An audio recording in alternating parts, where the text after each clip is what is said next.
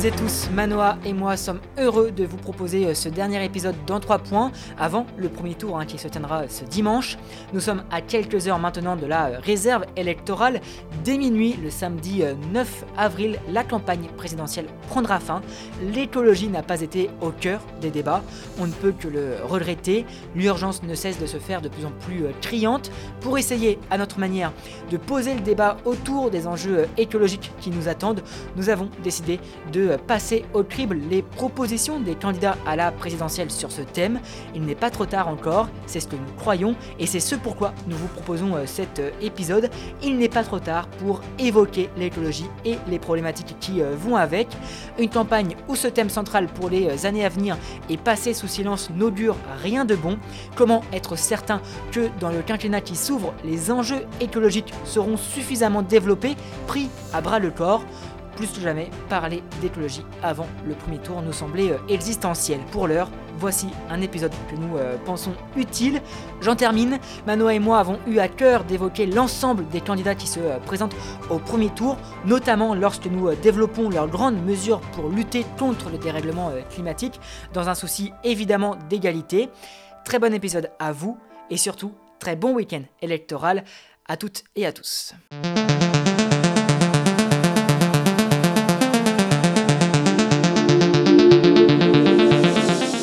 Bonjour et bienvenue dans le podcast politique en trois points.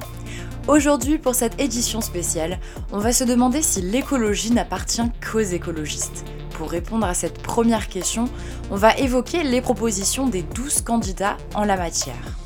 Ensuite, on va tenter de comprendre les mesures phares du tout dernier rapport du GIEC. Ces mesures peuvent-elles être mises en place de manière démocratique? Et enfin, pour clôturer ce 13e épisode, on va s'interroger sur les possibles conséquences de l'écologie, notamment pour le pouvoir d'achat. La fin du mois s'oppose-t-elle nécessairement à la fin du monde?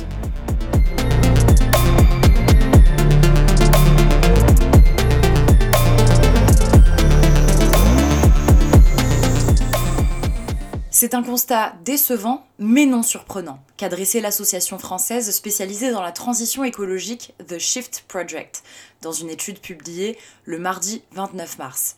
Cette association a analysé en profondeur les propositions des 12 candidats à la présidentielle pour répondre à l'enjeu climatique. Aucun dans leur programme ne sera en mesure de respecter les accords de Paris. Pour rappel, ces accords signés en 2015 durant la COP 21 avaient pour objectif principal de limiter le réchauffement à 1,5 degré. Comment ont-ils réalisé cette étude? Le think tank a invité les candidats à leur faire part en trois pages et dans leurs propres termes des principales politiques qu'ils comptent mettre en œuvre au cours du prochain quinquennat. On va tout de suite récapituler les réponses des candidats et leurs notes en fonction de la stratégie nationale bas carbone, appelée SNBC, qui définit une trajectoire de réduction des émissions de gaz à effet de serre jusqu'à 2050 et fixe des objectifs à court et moyen terme.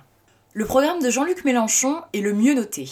Parmi les mesures qu'il propose, l'instauration de la règle verte dans la Constitution, ce qui permettrait d'assurer la cohérence de l'ensemble des décisions publiques avec les enjeux climatiques ou bien un plan d'investissement de 200 milliards d'euros pour financer la bifurcation écologique. Vient ensuite celui de Yannick Jadot. Comme l'explique l'association, ce programme annonce une vision internationale de la transition et des moyens financiers importants. Un plan d'investissement public de 25 milliards d'euros par an dans les infrastructures de la transition et le renforcement de la recherche publique. Toutefois, il comporte certaines lacunes ou même certaines contradictions avec la SNBC, souligne l'association. Anne Hidalgo, dont le programme est qualifié d'éloigné par rapport aux objectifs climatiques de la France, se détache à travers la nomination d'un ministre du climat numéro 2 du gouvernement et en charge de l'économie. Les actions proposées passent davantage par des incitations fiscales ou financières par exemple en taxant certains vols aériens ou en réduisant certains taux de TVA. Fabien Roussel, lui aussi éloigné avec un programme contrasté. Il y a un plan d'ampleur au niveau européen, respectant les préconisations du GIEC, avec Par exemple, un fonds de 140 milliards d'euros par an prévu pour financer des politiques qui y seraient conformes mais il comporte également des lacunes, par exemple la question du transport aérien n'est pas traitée, ou bien encore des mesures allant à l'encontre même de la SNBC, telles que par exemple la baisse de la TVA sur l'énergie. Emmanuel Macron, qui n'a pas répondu à l'appel du groupe de réflexion, dispose d'un programme qui semble lui aussi éloigné. Des objectifs sont fixés, misés principalement sur la technologie, mais des incertitudes demeurent quant à leur réalisation. Par exemple, la taxation carbone aux frontières est une des mesures mentionnées, mais aucun détail n'est fourni sur la taxe carbone sur le territoire. Le programme de Valérie Pécresse, considéré comme très éloigné, se positionne contre une écologie punitive, privilégiant des mesures incitatives, comme par exemple l'objectif de décarbonation de tous les moyens de transport en 2040, avec un accompagnement à l'électrification des usages. Cependant, le programme couvre de façon partielle les secteurs de la SNBC et fait preuve de beaucoup d'imprécisions concernant la mise en place de ces mesures. Philippe Poutou est lui aussi très éloigné, puisqu'il ne couvre que peu les grandes lignes de la SNBC. Il ne traite pas des secteurs des déchets ou très peu de l'accompagnement des mutations en termes d'emploi. Cependant, il affiche des objectifs forts en termes de délai. Par exemple, l'agriculture, la protection des sols sont euh, les axes principaux avec le basculement en 10 ans au 100% bio et le renoncement aux intrants chimiques. Éric Zemmour, lui aussi, est très éloigné, avec un programme qui mise beaucoup sur des technologies qui ne sont pas immédiatement disponibles, telles que les réacteurs nucléaires de type EPR de seconde et de quatrième génération, ou les transports à l'hydrogène. Plusieurs mesures, cependant, vont même à l'encontre de la SNBC, comme par exemple de manière générale les nombreuses mesures visant à favoriser les voitures. Le programme de Nicolas Dupont-Aignan est un programme considéré comme étant très éloigné, voire contraire aux objectifs climatiques. Certains points sont simplement abordés, comme la rénovation énergétique des logements, ou bien même la volonté de sortir des énergies fossiles, mais sans forcément proposer euh, la réalisation de ces objectifs. À l'opposé, il propose euh, la réduction de la TVA sur les carburants ou la suppression en 2027 des péages routiers. Marine Le Pen, dont le programme est lui aussi très éloigné, voire contraire, aborde les orientations de la SNBC de façon assez partielle. Elle soutient le développement du nucléaire et de l'hydroélectricité, par exemple. En revanche, certains secteurs ne sont pas traités ou que très peu, comme la question des déchets ou de l'industrie lourde. À l'opposé, elle prévoit l'arrêt de l'utilisation des éoliennes ou bien la réduction des prix des péages. Et c'est trop peu de mesures pour Jean Lassalle. Son programme ne couvre que très partiellement les orientations de la CNBC.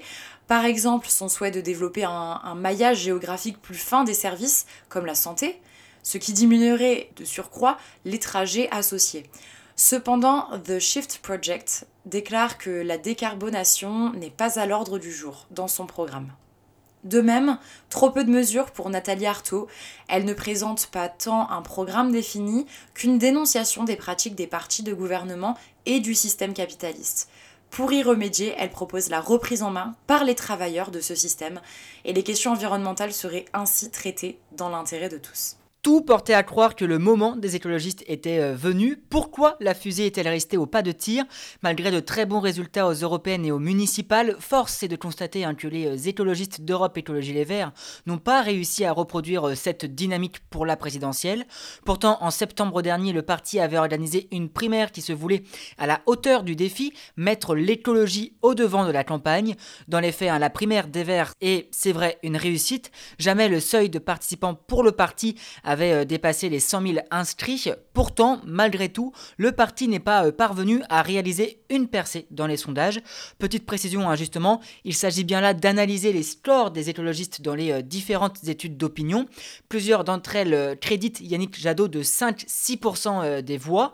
En aucun cas, on ne peut préjuger des résultats du premier tour qui se tiendra dimanche prochain. Les écologistes, à ce propos, qui croient encore que la victoire est possible, ne cessent de remettre en question ces sondages. Une chose est sûre, cette campagne est pleine d'incertitudes. Le taux d'indécision euh, notamment reste très élevé. Beaucoup d'électeurs ne feront euh, leur choix qu'une fois dans l'isoloir. Difficile pour les sondages d'entrevoir ces votes. Une surprise, qu'elle soit bonne ou mauvaise, est donc possible. L'équipe de campagne de euh, Yannick Jadot brandit d'ailleurs à l'envie l'exemple des élections européennes, données autour des 10% le matin même du scrutin. La liste en 2019 des écologistes avait obtenu en fin de compte 13,4% des suffrages. C'est à la fin de la foire qu'on compte les bouses, martèle autant que possible Yannick Jadot. Mais alors, si tous les ingrédients euh, semblaient euh, réunis, pourquoi la mayonnaise n'a-t-elle pas pris? C'est d'autant plus euh, paradoxal quand on sait que l'environnement revient souvent dans le top 3 des préoccupations des Français. Oui, mais voilà, hein, les électeurs sont-ils prêts à confier les clés de l'Elysée à un président écologiste? Difficile à dire. Au niveau local, les Français ont installé dans les mairies de, de Grenoble, de Lyon, de Bordeaux ou encore de Strasbourg des édiles écologistes. Comment expliquer euh, cette frilosité pour le scrutin présidentiel? Chaque élection a ses propres euh, caractéristiques. Souvent, on dit de la présidentielle qu'il s'agit d'une rencontre entre un candidat et le peuple. Yannick Jadot, assurément, a échoué hein, à se faire euh, connaître auprès des électeurs, lui hein, qui est nouveau pour beaucoup de Français dans le paysage politique national, à la différence d'Emmanuel Macron, de Marine Le Pen ou encore de Jean-Luc Mélenchon, des candidats euh, présents depuis euh, longtemps que les électeurs semblent mieux connaître scrutin après scrutin. L'expérience semble être de nouveau regardée de près par les Français, devenant même une attente dans une période marquée par des crises successives de différentes natures. Yannick Jadot l'a compris et il insiste sur son euh, passé de militant de longue date. Euh, il rappelle également qu'il est euh, eurodéputé depuis 2009. C'est d'ailleurs au Parlement européen que Yannick Jadot a voulu les plus cyniques diront relancer sa campagne, du moins lui donner un coup d'accélérateur. En janvier, le candidat écologiste a profité de la venue d'Emmanuel Macron à Strasbourg au Parlement européen pour se confronter à lui. Il avait alors euh, lancé au président assis face à lui Vous resterez dans l'histoire comme le président de l'inaction euh, climatique. Cette séquence avait été euh, décisive pour la campagne de Yannick Jadot veut croire en tout cas son entourage. Le seul problème, c'est que euh, les Français se montrent peu intéressés vis-à-vis des débats qui ont euh, lieu au niveau européen. Dans la lumière, le temps de quelques heures, le candidat est de nouveau repassé dans l'ombre, menant une campagne à bas bruit, loin des polémiques. Un choix de Yannick euh, Jadot, contesté en interne, notamment par Sandrine Rousseau, éliminée de peu à la primaire des Verts. La finaliste hein, a été euh, exclue de l'équipe de campagne du candidat écologiste après des propos virulents rapportés dans la presse, à propos notamment de la euh, stratégie de campagne, pas assez rock'n'roll à son goût. Lentement, les prises de position euh, personnelles de Sandrine Rousseau, personnel c'est le terme employé par, par la candidate, qui ont mis à mal la clarté attendue des Français pour le projet dont ils sont susceptibles de voter voté, ainsi sur l'augmentation euh, des prix du carburant. Yannick Jadot s'y était dit euh, opposé, alors que dans le même temps, Sandrine Rousseau expliquait qu'il fallait nécessairement en passer par là. Aux yeux des électeurs, euh, quand un, candidat peine à tenir ses troupes, sa capacité à diriger le pays et de mener à bien son projet s'en retrouve mécaniquement écorné. D'autant que tous les candidats à la présidentielle se sont désormais euh, saisis avec plus ou moins euh, d'intérêt, avec plus ou moins de calcul électoraliste des enjeux euh, environnementaux. Ce n'est plus la chasse gardée des écologistes. Tous les candidats proposent des mesures pour contrer le réchauffement climatique. Sur les manières d'y parvenir, des désaccords profonds existent néanmoins. Sur le nucléaire, par exemple, sur le libre-échange également. Marine Le Pen, Éric Zemmour ou encore Nicolas Dupont-Aignan prônent le localisme. En somme, la production de ce que l'on euh, consomme chez nous plutôt que dans d'autres pays. Quand l'extrême droite veut promouvoir le euh, circuit court, c'est avant tout contre la mondialisation pour un euh, patriotisme économique, si on peut dire. Quoi qu'il en soit, difficile d'exister pour un candidat écologiste quand l'écologie est désormais citée et défendue par tous les candidats. Sur ce point, nul doute que Yannick Jadot n'a pas réussi à imposer dans la campagne ses thèmes de prédilection. Seulement 3% de l'espace médiatique ont été consacrés aux enjeux environnementaux euh, durant la campagne. C'est peu, surtout pour se faire entendre, le candidat écologiste a été euh, contraint euh, d'osser la voix sur d'autres sujets, plus ou moins rattachés à la lutte pour le climat. Il en est ainsi de la chasse, de la guerre en Ukraine ou encore du pouvoir d'achat. L'écologie seule pour beaucoup d'électeurs ne fait pas un programme. Mécaniquement, Yannick Jadot doit évoquer d'autres thèmes. Tout est une question euh, d'équilibre. Peut-être que le candidat écologiste a échoué dans l'objectif de montrer que l'écologie était au cœur de tous les enjeux, y compris sécuritaires, migratoires, économiques et j'en passe. Là où les autres candidats à la présidentielle font de l'environnement un volet de leur programme, la différence des Verts réside dans le fait que l'écologie est transversale, tout est réfléchi à partir du combat écologique. Est-ce la seule manière de répondre aux défis euh, climatiques? Yannick Jadot, en tout cas sur ce point, n'a pas euh, réussi à convaincre de cette vision, c'est certain. D'autant qu'exister dans le paysage politique, c'est également se différencier. Yannick Jadot, par exemple, n'a pas aménagé euh, ses efforts pour rappeler ces dissensions majeures avec Jean-Luc Mélenchon, manière également de contrer les appels au vote efficace lancés par le candidat insoumis à la gauche tout entière dans de se qualifier au second tour. Et le Vert a choisi avant tout hein, de le faire sur un tout autre sujet que l'écologie. Il a voulu se différencier sur la guerre en Ukraine, accusant euh, Jean-Luc Mélenchon de complaisance à l'endroit de Vladimir Poutine, ou encore en rappelant l'insoumis à ses positions passées sur les différentes dictatures, ou encore sur la guerre en Syrie de 2015. Autre sujet brandi par Yannick Jadot pour se démarquer de son concurrent, Jean-Luc Mélenchon et lui s'opposent sur la place de la France dans le projet européen, une stratégie de distinction qui n'a pas eu d'effet sur les courbes. Le candidat insoumis devance encore de plusieurs points euh, Yannick Jadot. C'est encore plus vrai sur l'écologie en elle-même. Le projet de Jean-Luc Mélenchon est parfois jugé par les ONG euh, environnementales plus vert encore que celui de Yannick Jadot. Manois, tu nous en as euh, parlé. Libération s'est même demandé dans un podcast si Jean-Luc Mélenchon n'était pas devenu le vrai candidat écolo. Le vrai, ça veut euh, tout dire. En tout cas, l'équipe de campagne de Jean-Luc Mélenchon aime montrer qu'ils sont plus radicaux. Entre les euh, deux courants, on retrouve Sandrine Rousseau. Des militants de la France insoumise aimeraient bien voir l'écologiste euh, rejoindre le mouvement, franchir le Rubicon. De cette manière, cela brouillerait davantage les lignes et pourrait peut-être signifier que Jean-Luc Mélenchon est devenu le véritable candidat écologiste. Pour l'heure, néanmoins, Sandrine Rousseau se range à sa loyauté et reste dans son euh, parti Europe Écologie Les Verts. Les lignes ne sont pas aussi distinctes auprès des militants. Plus de 70 militants du pôle écologiste, dont des membres du mouvement euh, Génération, soutien de Yannick Jadot, ont appelé à voter Jean-Luc Mélenchon dimanche euh, prochain. Donc l'écologie n'appartient-elle qu'aux écologistes On l'a vu, la faible performance de Yannick Jadot dans les sondages démontre que non, l'écologie est désormais euh, euh, citée par tous les candidats. La question se pose également sur la manière que l'on a hein, de défendre l'écologie. Faut-il nécessairement passer par les urnes pour euh, lutter contre le dérèglement climatique? C'est tout l'enjeu de cette présidentielle. Montrer aux jeunes, par exemple, qui se mobilisent lors des marches pour le climat, que l'écologie passe aussi par les urnes. La jeunesse s'engage différemment auprès des associations. Euh, elle s'engage également dans des euh, combats judiciaires.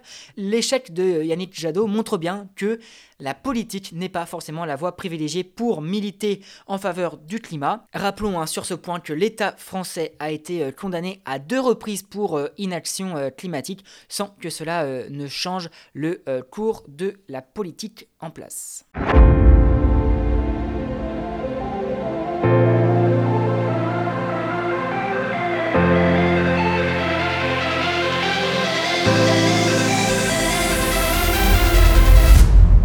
Le lundi 4 avril dernier, le groupe d'experts sur le climat de l'ONU, le GIEC, a publié le dernier volet de son rapport sur le climat sur les solutions qui s'offraient aux dirigeants pour réduire significativement les émissions de gaz à effet de serre. Pourtant, il est resté un petit peu dans l'ombre dans l'actualité avec la guerre en Ukraine et le premier tour en France qui arrive. Mais alors, que faut-il retenir de ce rapport? Premièrement, le réchauffement climatique va très probablement dépasser l'objectif des accords de Paris fixé à 1,5 degré. Une limitation à 2 degrés nécessiterait une accélération des efforts dès 2030 et une réduction de 27% des émissions. Sans aucun effort supplémentaire, elle devrait continuer à progresser après 2025, ouvrant la voie à un réchauffement moyen de 3,2 degrés d'ici 2100, qui pourrait atteindre les 5 degrés dans le pire scénario. Les experts du GIEC soulignent que les avantages des scénarios permettant de limiter le réchauffement à 2 degrés dépassent les coûts des mesures d'atténuation des émissions. Ainsi, selon eux, l'inaction est plus coûteuse sur le long terme alors que les investissements nécessaires valent le coup. Malgré tout, il ne faut pas oublier le ton du rapport, qui est très alarmiste. Selon lui, il reste trois ans pour éviter les effets les plus dévastateurs du changement climatique. Cela signifie donc que le prochain quinquennat sera décisif pour l'avenir du climat et de l'humanité. Le GIEC, dans son nouveau rapport, se veut très clair. Il nous faut agir au plus vite si nous voulons vivre dans un monde encore habitable pour les euh, prochaines années. Mais comment agir alors même que notre temps est compté et que plus on attend, plus les mesures prises seront difficiles? La démocratie, un régime autant long, est-elle compatible avec le combat écologique? Certains affirment que seul un régime autoritaire pourrait euh, répondre de manière efficace aux enjeux environnementaux. D'autres, à l'inverse, prétendent que l'écologie est une opportunité en or pour régénérer la démocratie dans ses principes. En 1972, le scientifique Denis Meadows déclarait Nous devons admettre que les euh, démocraties ne résolvent pas les problèmes existentiels de notre temps, dérèglement climatique, réduction des réserves énergétiques, érosion des sols en 1972. La défense des libertés euh, individuelles est donc au cœur hein, du principe même de la démocratie. Ces libertés s'arrêtent uniquement dès lors qu'elles nuisent au bien d'autrui. Peut-on considérer que les euh, actions des uns mettant à mal le climat, l'environnement, sont de ce registre, hein, puisque ces actions ont des conséquences pour l'ensemble de la communauté? On se retrouve ici dans les mêmes interrogations hein, que celles posées lors de la crise sanitaire. Le parallèle est d'autant plus vrai que la place de la communauté euh, scientifique dans le combat écologique n'est pas unanimement euh, acceptée. Quelques-uns en viennent à critiquer les préceptes donnés par les euh, scientifiques au motif qu'on céderait à un régime où les sciences feraient la politique, détermineraient l'action publique. Dès lors, certains souhaitent prendre leur distance, remettent en cause les études scientifiques. On se retrouve bel et bien dans la même situation qu'avec la crise sanitaire. Les gouvernements ont voulu s'affranchir des scientifiques, estimant que la démocratie les avait dotés d'une légitimité pour gérer ces sujets. Dans le même temps, l'écologie est difficilement viable si elle n'emporte pas tout le monde. En ce sens, la démocratie peut permettre d'avoir un élan collectif. C'était l'une des missions de la Convention citoyenne pour le climat. L'essence de ce projet consistait à prétendre que les décisions prises par les citoyens tirés au sort étaient nécessairement légitimes. C'était oublier le rôle de la démocratie représentative. Le Parlement a voulu réaffirmer son pouvoir. C'est ainsi que députés et sénateurs ont amendé les différentes recommandations de la Convention. Emmanuel Macron, l'exécutif de manière générale, a également souhaité avoir euh, son mot à dire. Résultat, les 150 mesures recommandées par le collectif de citoyens et de citoyennes ont été vidées en partie de leur substance. Quelle démocratie pour répondre aux défis écologiques? Voici hein, la question également qu'il faut se poser. La CNDP, la Commission nationale du débat euh, public, a pour mission de faire participer les citoyens aux décisions pouvant avoir pour eux des conséquences dans le champ de l'écologie. Les citoyens se mobilisent pleinement sur ces sujets, mais c'est souvent euh, loin de cette commission dont peu de Français connaissent l'existence. Ainsi, hein, la zone à défendre de Notre-Dame-des-Landes est parvenue à forcer les autorités à enterrer tout projet d'aéroport. Les citoyens mobilisés rencontrent une opposition de la part euh, de l'État. C'est le cas à Bure en ce moment, où une partie de la population euh, milite contre le projet d'un centre d'enfouissement des déchets nucléaires. La démocratie, donc, c'est surtout associer la population au combat écologique. Ces enjeux, le mouvement des Gilets jaunes l'incarne parfaitement. Pour cette présidentielle 2022, différents projets écologiques sont euh, proposés. C'est une force, c'est ce que permet la démocratie. Pour autant, la question du nucléaire précisément hein, ouvre un débat. Est-ce qu'une élection suffit à autoriser la conduite de euh, tout projet pouvant avoir des conséquences sur le long terme? En effet, construire des réacteurs nucléaires n'est pas une décision comme une autre. Elle viendra enjamber de nombreux scrutin à venir. Difficile de revenir une fois validé sur l'investissement de milliards d'euros dans ces projets. C'est le problème du temps court et du temps long. Les problématiques au long cours peinent à prendre le pas sur le court terme. La démocratie en ce sens participe à cela puisque les avis peuvent varier d'une période à une autre. La lutte contre le dérèglement climatique nécessite également d'aller vite. C'est ce que préconise le GIEC. Comment aller au plus vite tout en prenant soin d'associer chaque partie aux décisions prises? Grande question. Surtout, Il y a différents euh, projets écologiques, nous l'avons vu dans le premier point. Certains se disent euh, en faveur des éoliennes, quand d'autres, à l'inverse, y sont fermement opposés. Éric Zemmour, à titre d'exemple, entend interdire tout nouveau projet de parc éolien, que ce soit euh, sur terre ou en mer. Même son de cloche pour Marine Le Pen, qui souhaite geler l'implantation de ces éoliennes. En 2021, elle affirmait même vouloir démonter, celles déjà en service. Pour Valérie Pécresse, toute nouvelle installation devra être conditionnée à l'accord des populations, notamment par le biais hein, des plans locaux d'urbanisme.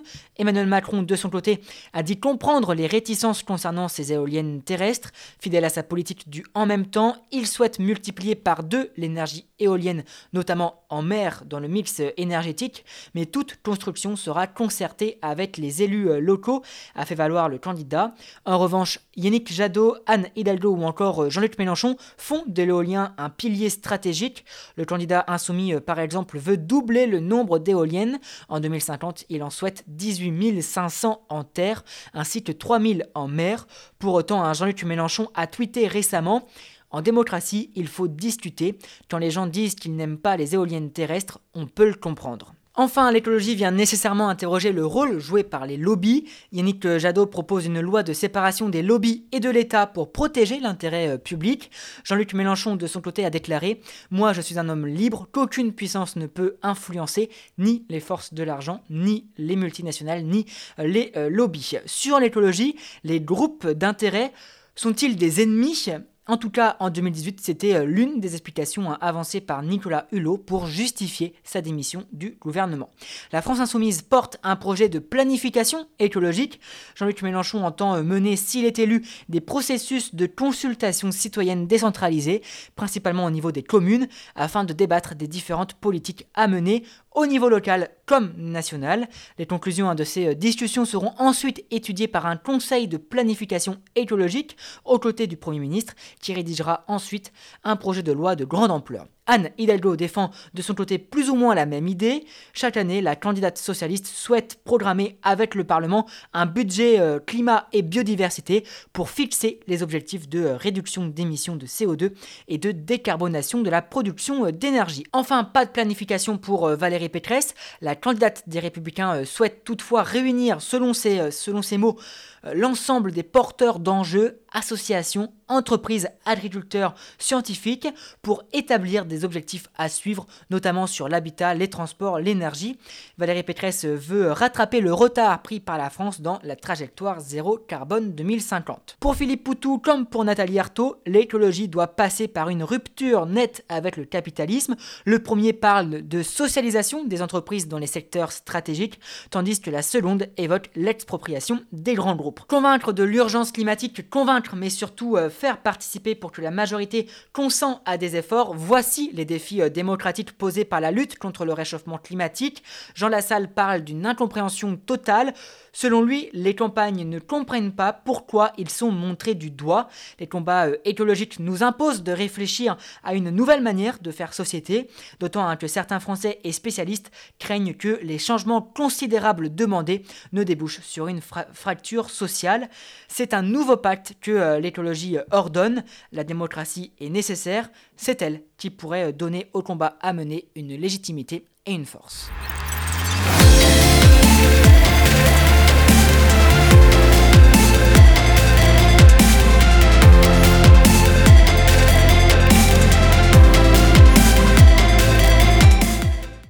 Candidats à la présidentielle ont participé le 30 mars dernier au grand oral de l'agriculture organisé à Besançon.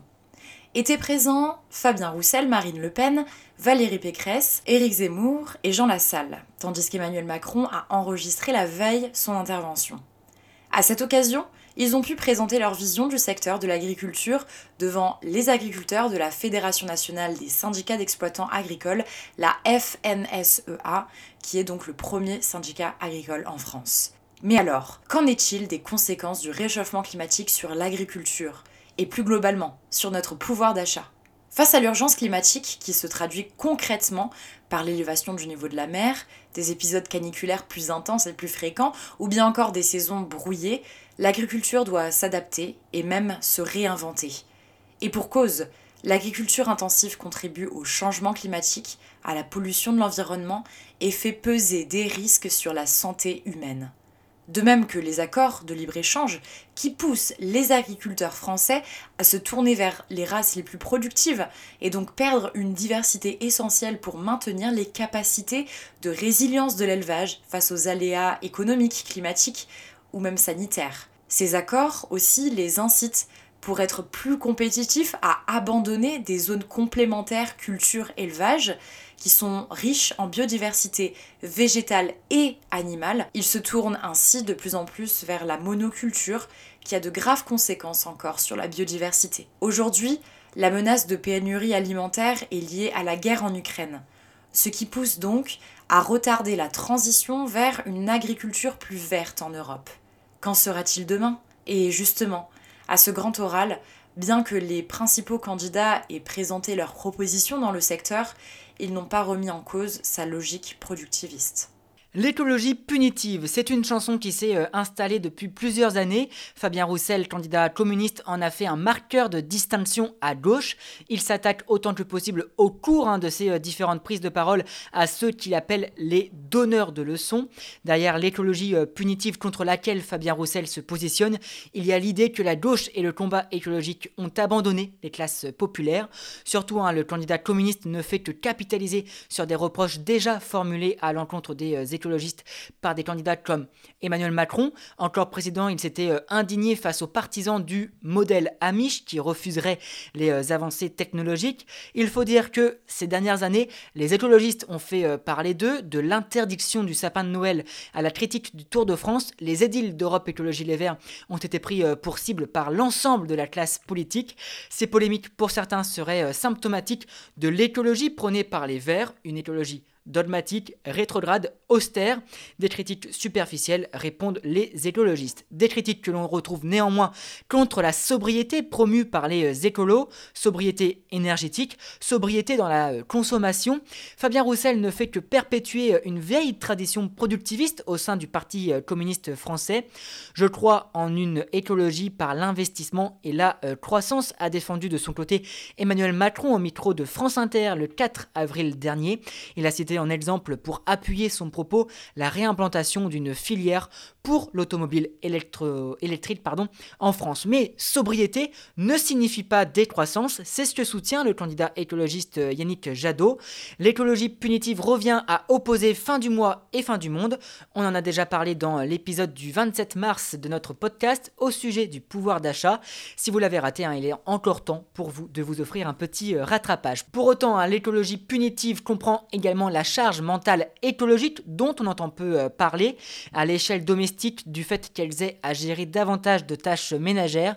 Les femmes doivent souvent porter la mobilisation écologique au sein de leur foyer, bien plus que leurs conjoints. C'est là l'une des critiques faites par le mouvement de l'écoféminisme. Pour faire simple, hein, l'écoféminisme étudie les rapports au genre et à la domination dans le spectre de la protection Alors, l'écologie est-elle nécessairement euh, punitive, comme le prétend Fabien Roussel, mais aussi Emmanuel Macron, Marine Le Pen ou encore euh, Valérie Pécresse? L'écologie s'oppose-t-elle au pouvoir d'achat euh, des Français? Les candidats écologistes dépeints en donneurs de leçons répondent que non. C'est le cas de Yannick Jadot, de Jean-Luc Mélenchon ou encore de Anne Hidalgo.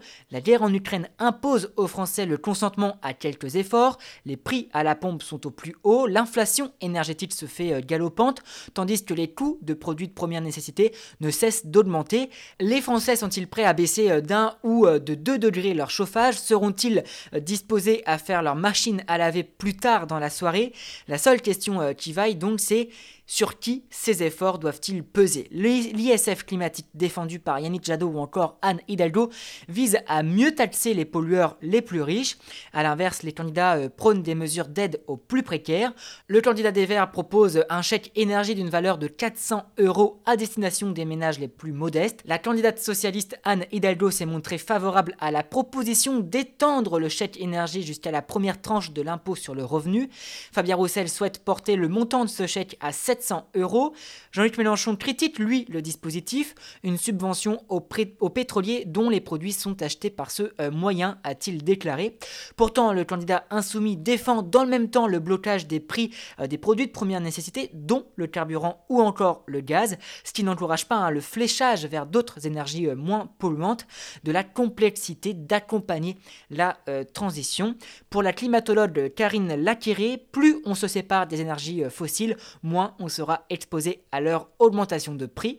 Le récent baromètre des mobilités du quotidien euh, réalisé par la FNH avance que 13,3 millions de Français se trouvent dans une situation de précarité vis-à-vis de la mobilité qui se matérialise hein, par une dépendance à la voiture ou encore une incapacité de se fournir en carburant. Un constat hein, pour lequel l'écologie appelée par certains punitive ne saurait être tenue euh, pour responsable. Les deux organismes FNH et WeMove mettent en euh, cause le manque d'infrastructures cyclables hors des grandes agglomérations, la politique ferroviaire privilégiant les lignes à grande vitesse, le défaut également d'accessibilité aux voitures électriques pour les classes euh, précaires. Au volet mobilité, Emmanuel Macron, Valérie Pécresse ou encore Anne Hidalgo proposent à des degrés euh, divers une offre abordable de voitures électriques avec le principe d'une location longue durée.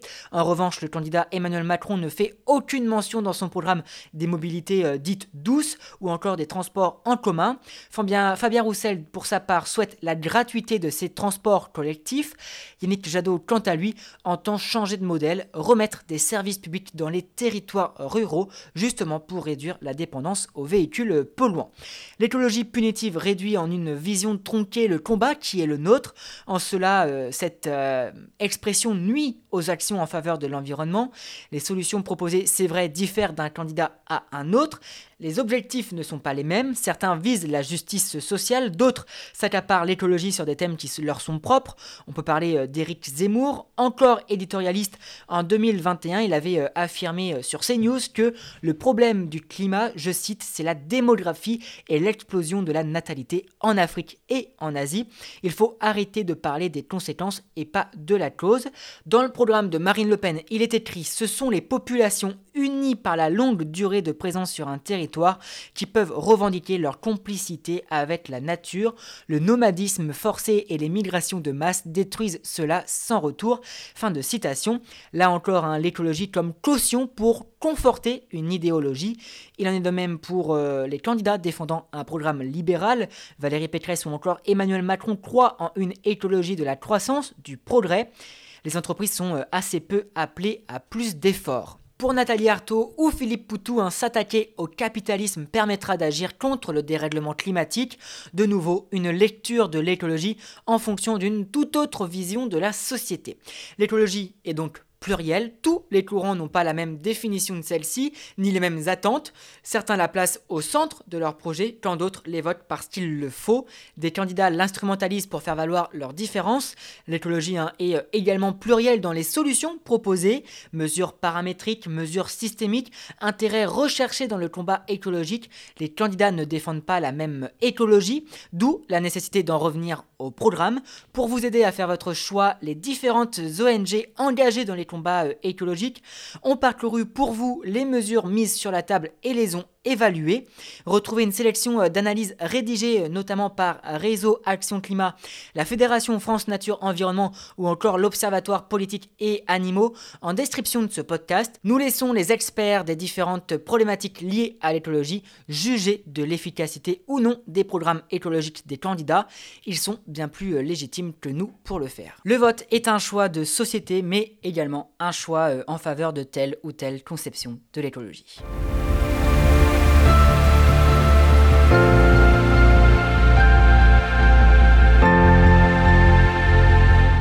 En trois points, l'édition spéciale sur le climat, c'est terminé pour aujourd'hui. On se retrouve donc dans deux semaines pour un nouvel épisode. D'ici là, et pour ne rien louper, vous pouvez vous abonner à la chaîne Les Podcasts de la Redac sur toutes les plateformes. A bientôt